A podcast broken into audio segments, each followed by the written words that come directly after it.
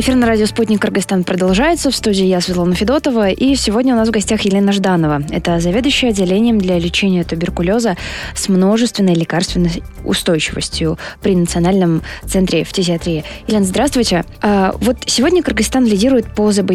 по заболеваемости туберкулезом. С чем это связано? Вот статистика так говорит. Добрый день. Ну, я не совсем согласна с утверждением, что Кыргызстан лидирует. А, среди стран есть, э, к сожалению, страны, у которых туберкулез туберкулез является более такой большой проблемой для страны. И все-таки в нашей стране много делается для того, чтобы эпидемии не было. И последние годы мы видим отчетливую тенденцию к снижению уровня заболеваемости и смертности в нашей стране, особенно смертности. Она mm-hmm. такому уровне плата. Это благодаря тем программам, которые в нашей стране внедряются программам туберкулез 1, 2, 3, 4, благодаря тому, что Кыргызстан привержен руководящим принципам ВОЗ и четко идет в ногу с мировыми требованиями, с мировыми тенденциями в этом направлении. Благодаря этому у нас вот такие успехи все-таки есть стране. Сколько сейчас людей болеют? Ну, а если э, в общем посчитать, то где-то не более 7 тысяч.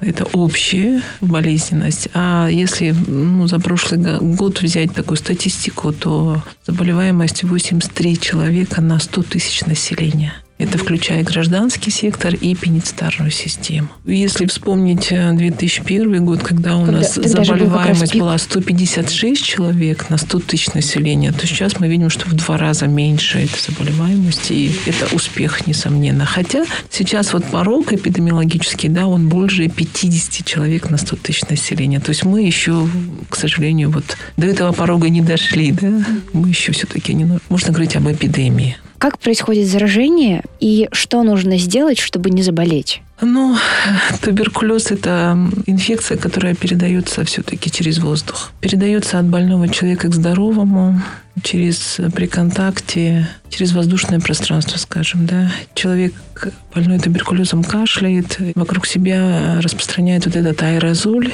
который содержит микобактерии туберкулеза. И невозможно укрыться, все мы дышим воздухом, поэтому эти палочки, к сожалению, проникают и в легкие здоровых людей. И там уже идет, вступает на защиту иммунитет человека. Если иммунитет э, справляется с этой инфекцией, то болезнь не развивается. Человек может инфицироваться, но болезнь не развивается. Иммунитет сдерживает эту инфекцию. И только где-то 8-10% э, контактных лиц, э, те, у которых иммунитет дает сбой, и болезнь развивается к сожалению. Есть, конечно, такие факторы, которые способствуют тому, что в организме развивается эта тяжелая инфекция.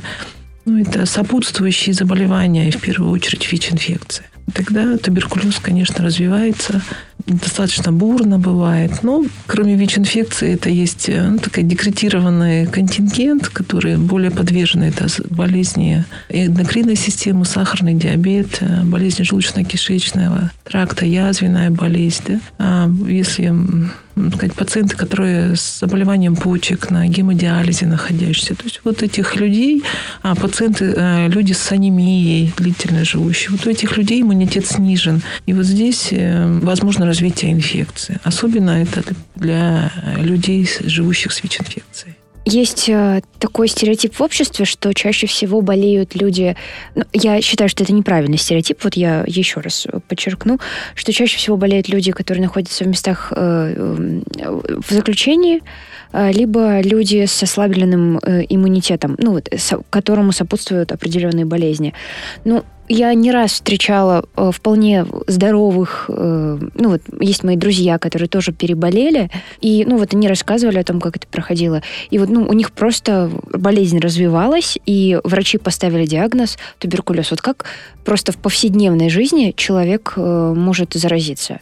В маршрутке, в, в кафе, вы правы, что в маршрутке такая скученность э, людей, плохое проветривание и вот эта инфекция, вот этот аэрозоль инфекционный может генерироваться и оставаться там длительное время. И учитывая, что люди входят, выходят, да, и вот этот, э, бывает, находится прям лицом друг к другу, конечно, возможно проникновение инфекции.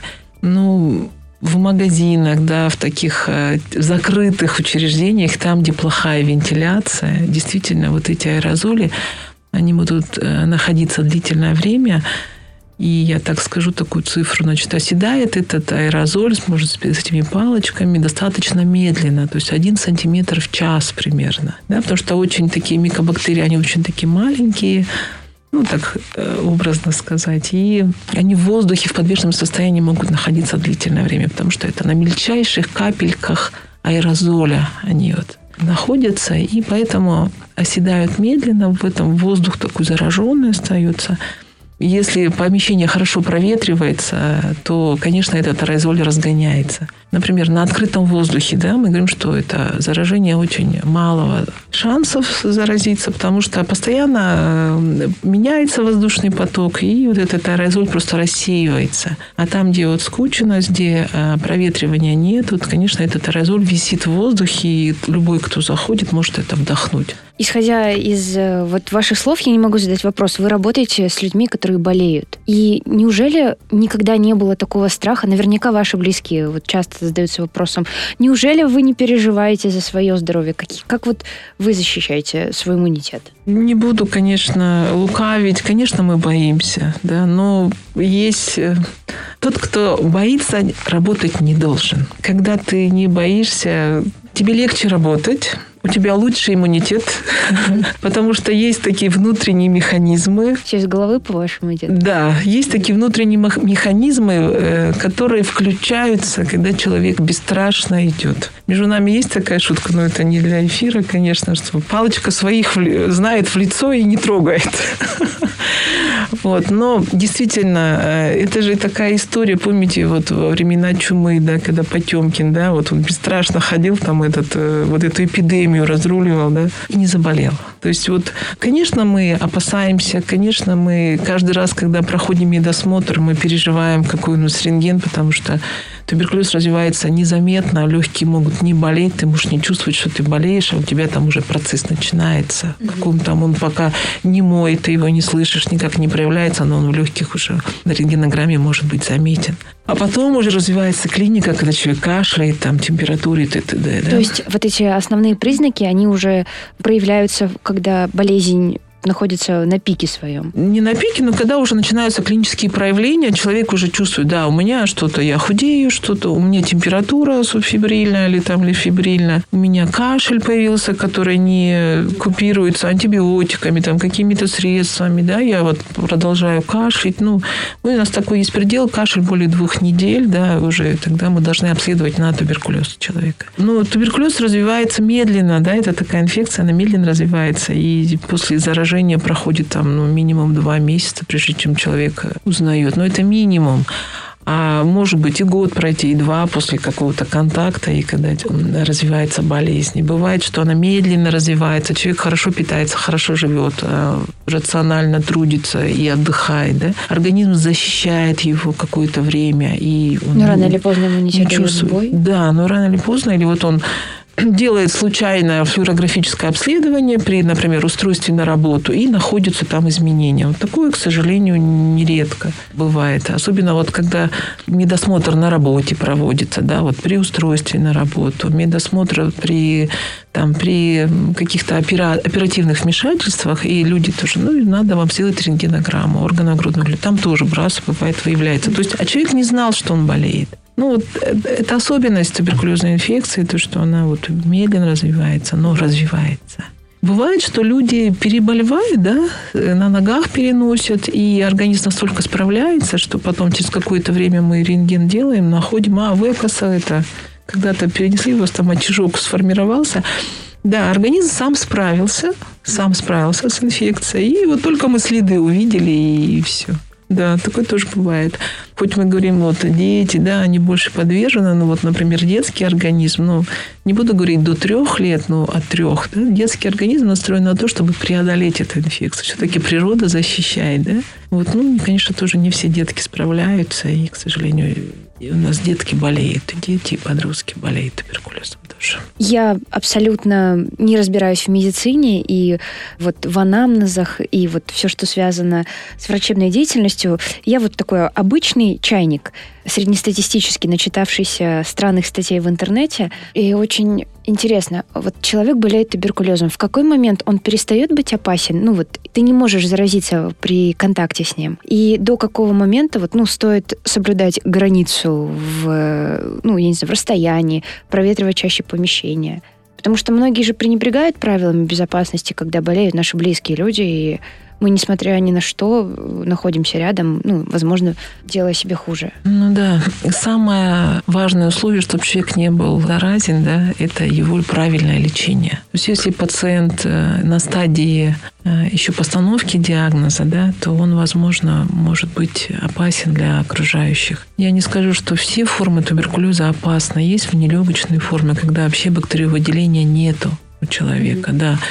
Есть костный туберкулез, есть там мочеполовой туберкулез, то есть внелегочный. Тогда пациенты эти не заразны, и не надо вот э, как-то их отделять, пренебрегать вот этим совместным, да, как бы общением. Но, конечно, при легочном туберкулезе такая опасность есть, потому что распад легочной ткани идет, и вместе с мокротой, э, выдыхаемом воздухе при кашле, при разговоре палочки выделяются в окружающую среду. И в этот момент, конечно, конечно, человек опасен для окружающих. Важно выявить как можно раньше, правильно обследовать пациента и правильно назначить лечение.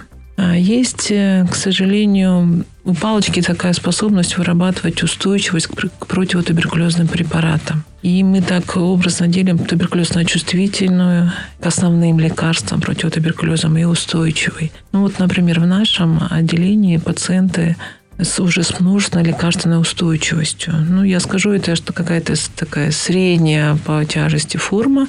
Чувствительный туберкулез у нас лечится где-то 6 месяцев, да. Наш туберкулез может быть от 9 до 20 месяцев. Есть еще более тяжелая форма, пациенты с широкой лекарственной устойчивостью. Они 20-24 месяца лечатся. Важно выявить, какой туберкулез у пациента, у человека. Если мы правильно назначаем лечение, то есть такая статистика, что при чувствительном туберкулезе через 14 дней человек уже становится мало заразным мало опасным. Хотя иногда у него и палочки бывают в мокроте, но все равно способность к заражению резко снижается у него.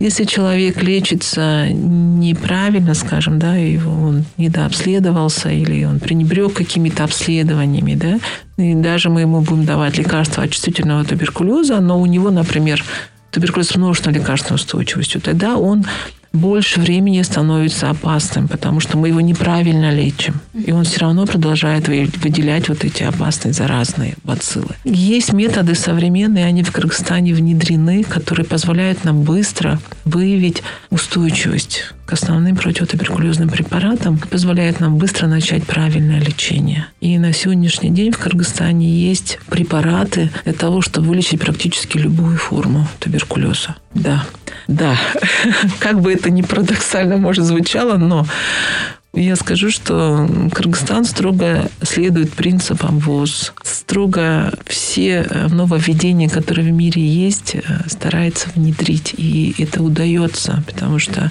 есть партнеры, есть международные организации, которые активно помогают.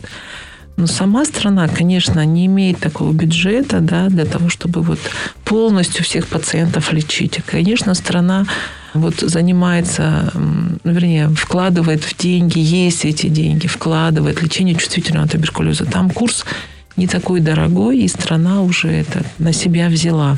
Раньше это тоже международные организации спонсировали. Сейчас уже страна на себя взяла эти обязательства и выполняет. Для лечения лекарственно-устойчивого туберкулеза там значительно гораздо большие суммы. Сейчас оплачивает это глобальный фонд. Есть э, механизмы свои, да, и э, у нас работает э, вот ГФ ПРООН, который закупает лекарства. И на сегодняшний день каждый человек, нуждающийся в лечении, его получает. Было бы его желание. Просто бывают такие случаи, э, пациенты рассказывают, что в больницах периодически нет лекарств, или доктора говорят, что их нужно где-то самим дополнительно докупать. У вас такого не бывает, да? Нет, это, это неправда.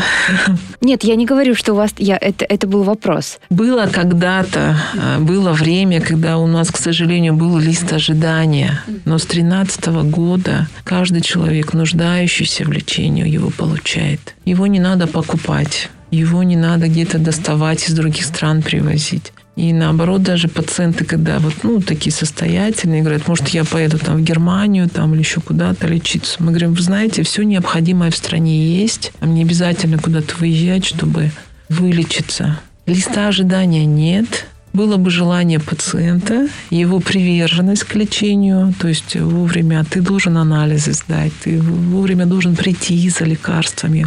Все.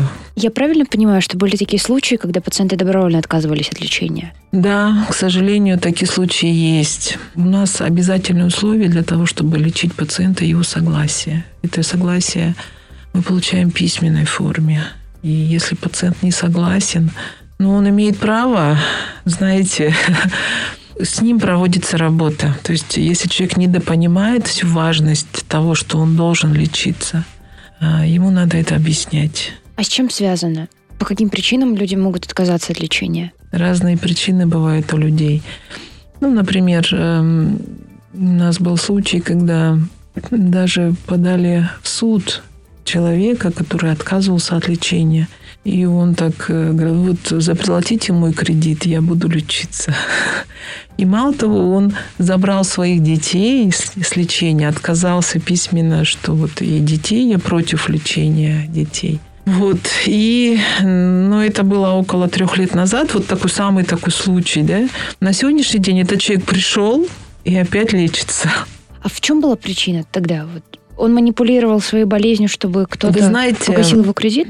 Туберкулез такая инфекция, которая при хорошем лечении достаточно быстро дает результат, и пациент уже не чувствует себя больным. То есть у него снижается мотивация. Раз мотивации нет, трудно заставить человека что-то делать, если у него нет мотивации. У него не было температуры, у него не было кашля, он поправился, да. Уже он, был не заразен. И он сказал, да, и что вы, зачем я буду пить лекарства, когда я себя прекрасно чувствую, а ваше лекарство там действует на печень, почки, там и суставы у меня болят, там и, и т.д. и т.п. Но, к сожалению, э, бывает нежелательное явление на лекарствах, да, которые вот э, Побочные пациента эффекты. отпугивают, да.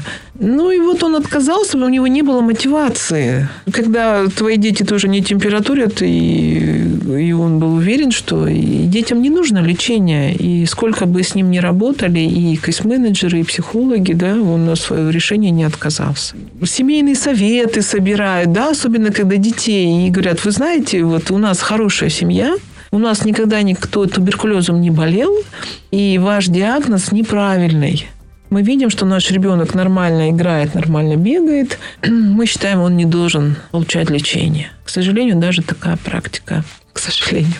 А как вот в таком случае быть? Рано или поздно ребенок э, может же кого-то заразить. Ну, дети, они очень редко кого-то заражают, да, очень то немножко другое, другая форма туберкулеза, они редко кого-то заражают, но, к сожалению... Это, де... это будет губительно же для ребенка. Да, для ребенка это губительно. Дети отстают в развитии, дети плохо развиваются, дети вот по взгляду не соответствуют своему возрасту. Он смотришь, у него ему 10 лет, он выглядит на 6-летнего ребенка, да, то есть такая задержка в развитии идет и физическая, и умственная, потому что туберкулез такая инфекция, которая вот постоянно э, выделяются токсины, и они как бы вот э, препятствуют нормальному развитию ребенка. Бывает, что ребенок преодолевает эту инфекцию, но такой вот с отставанием в развитии все-таки и в росте, и в массе он остается.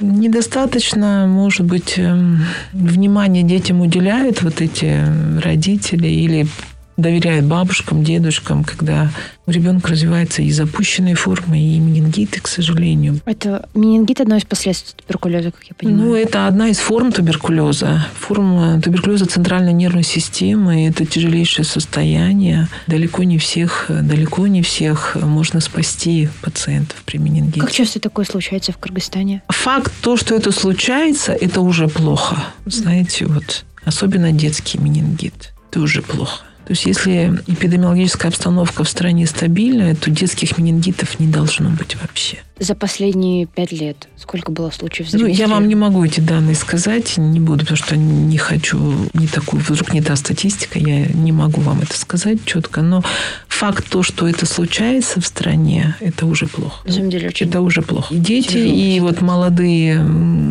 молодые люди, чаще всего вот туберкулезом болеют наибольший процент от 18 до 30 лет. Во-первых, это молодые люди, которые находятся в тесном общении, да, в тесном общении, у них э, нагрузка большая, у них э, они недооценивают правильность питания, там, режимов, труда, отдыха и не обращают внимания на заболевания, которые у них могут развиваться. Ну и туберкулезная палочка тоже предпочитает жить, развиваться в молодом организме. Она выбирает молодых, так скажем. Да, и вот от 18 до 30 самый такой пиковый возраст. С одной стороны, надо людям учиться, да, молодым людям учиться, нужно строить семью, рожать детей, да, и с другой стороны мы имеем вот, вот такую статистику. Как люди реагируют, когда узнают, что у них туберкулез? Ну, конечно, у них шок, конечно, стресс. Некоторые закрываются от мира, уходят в себя и очень переживают по поводу того, почему именно я. Говорим, что туберкулез – это социальная болезнь, да? То есть, ну, привыкли там бомжи, алкоголики, там наркоманы, там, да, вот болеют. А, к сожалению, в Кыргызстане сейчас социально положительные такие, да, люди тоже, вот молодежь тоже заболевает. И они не знают, откуда и почему я. Почему я, я действительно живу в хороших условиях, я питаюсь хорошо. Почему я? И в первую очередь эм, думают о том, что они наказаны жизнью за то, что они вот заболели. Значит, я неполноценный, там я а, что-то не так сделал в этом мире. Я какое-то наказание получил, да, что я болею туберкулезом. Там шок, растерянность, стресс. С этим не все справляются, к сожалению, сразу. Но когда э, с пациентами разговариваешь и говоришь, что это не наказание – что это можно лечить, что это излечимо. Ну, сейчас, да, так случилось, ты заболел, да, но у тебя есть все возможности, чтобы вылечиться. Вот так вот так объясняешь, как будет лечение проходить, э, что человек сможет уже достаточно скоро, да, располагаешь, объясняешь, и, конечно, тогда пациенты немножко вот э, расслабляются, э, становятся более открытыми, своими проблемами делятся и настраиваются на лечение. И задача врача, конечно, вот э, расположить пациента, рассказать ему о его возможностях, что жизнь не закончилась, что туберкулез – это часть жизни, часть, это, это часть, это не надо на нем зацикливаться. Показать, как можно преодолеть вот это, то, что случилось. Я правильно понимаю, после прохождения курса лечения дальше не нужно к нему возвращаться и принимать на протяжении всей жизни препараты? Конечно, конечно. Если мы раньше в учебниках там читали туберкулез, это хроническое инфекционное, там, аллергическое заболевание, сейчас э, так не пишется. И да, это инфекционное заболевание, которое излечимо на сегодняшний день но а, должны быть соблюдены все э, правила этого лечения, скажем. Да? Должен быть выявить человек, э, какая форма, назначить лечение, пройти курс. Курс лечения не менее 6 месяцев на сегодняшний день вот для чувствительного туберкулеза, ну и максимально до 24 месяцев, если даже самая там тяжелая форма. И после этого человек э, становится излеченным, он продолжает свою жизнь. Он также может заниматься спортом. Конечно. Также вести активный образ Конечно. жизни. Конечно. Это он может и раньше делать. У нас даже есть такое положение, что человек может и работать до окончания курса лечения, если у него там есть свои там критерии безопасного, да, и он хорошо лечение получает. Критерии, когда он и до окончания лечения уже может работать. И бывает у нас случаи, когда женщины на фоне лечения рожают деток. Ну, так случилось, она забеременела. Мы, конечно, предупреждаем, что нежелательно, но ну, так случилось, и она хочет иметь ребенка. Мы не препятствуем, мы подбираем ей лечение, мы больше ее наблюдаем для того, чтобы и беременность хорошо прошла, и лечение прошло. Они рожают. У нас таких деток около 20 наверное. Ну, это вот мы такую прям статистику не делали, мы не гинекологи, но примерно вот так, где-то тех, которых я знаю, около 20. И детки хорошие, нормальные, развиваются. И... Детки здоровы, как я понимаю. Детки здоровы, да, детки здоровы. Слушайте, отличная ну, новость. Ну, видите, сейчас есть такие же тоже современные средства диагностики, диагностики патологии детей, да, у акушеров-гинекологов, там УЗИ современные, да, когда они могут выявить там пороки развития до еще до 12 недель беременности, когда можно прервать беременность. Вот. Но если женщина хочет выносить, мы ей не препятствуем, только мы совместно с гинекологами работаем для того, чтобы вот женщину оградить вот э, от каких-то проблем да, в это время. А так она рожает, после этого мы еще лечение продолжаем, как правило. Ну и они счастливые мамочки. Здорово. Елена, не могу задать, не задать вопрос, когда настал тот переломный момент вот в вашем обучении, что вы захотели стать фтизиатром? На самом деле прям переломных моментов момента не было. Я закончила в 92 году, когда уже Кыргызстан стал суверенной страной. Но распределение было в 91-м, когда еще вот эти распределения, когда тебя, в общем-то, обязывали быть кем-то. А, и, ну, меня обязали быть фтизиатром на распределении. Я э, хотела немножко другую специальность, хотела быть акушером-гинекологом, но так случилось, что распределили в фтизиатрию. Ну что, хорошо. Потому что, ну, тогда это было обязательно. Это сейчас вот... Можно э, выбирать. Можно, да, я туда не пойду. Но, видите, мы же тогда все лечились... Э, ой, все учились по на бюджете же, да, мы получали стипендию. То есть у нас были... Государство нам давало, и у нас были свои обязательства перед страной за то, что она меня выучила что вкладывала деньги. Ну, и тогда не было такого сопротивления. Ну, хорошо, в фтизиатр, в фтизиатр, ладно. Вот. И, ну, в общем-то, так и получилось. И я как после вот института в интернатуру по фтизиатрии попала, и потом, в общем-то, так э, и осталась фтизиатром. А потом, когда начала своих э, родственников перебирать, получается, и дедушка там работал в институте туберкулеза, и бабушка работала, и Другая бабушка не здесь, а в России она тоже фтизиатром была. Но это я уже потом это как бы вот это осознала, что это была судьба просто вот появиться тоже во фтизиатрии. Просто другого шанса не было. Слушайте, очень здорово. Ну, бывает, да, такое в жизни? Ну, бывает. Какой был у вас самый интересный случай за всю вашу работу? Самый интересный случай? Ну, случаев, конечно, очень много. Самый приятный случай, да?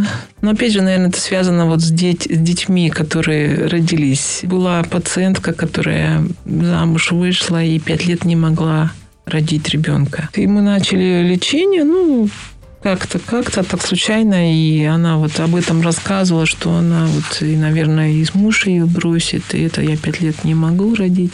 Ну и получается, и у меня были подозрения, что, возможно, туберкулез и женских органов. Такое, к сожалению, тоже бывает, и он протекает бессимптомно, а вот в каком-то бесплодии проявляется. Ну, получается так, что забеременела во время лечения, через три месяца лечения, да, у нее это случилось. То есть там наверняка был процесс тоже. На фоне лечения стало рассасываться, стало улучшаться состояние не только в легких, но и в репродуктивной системе.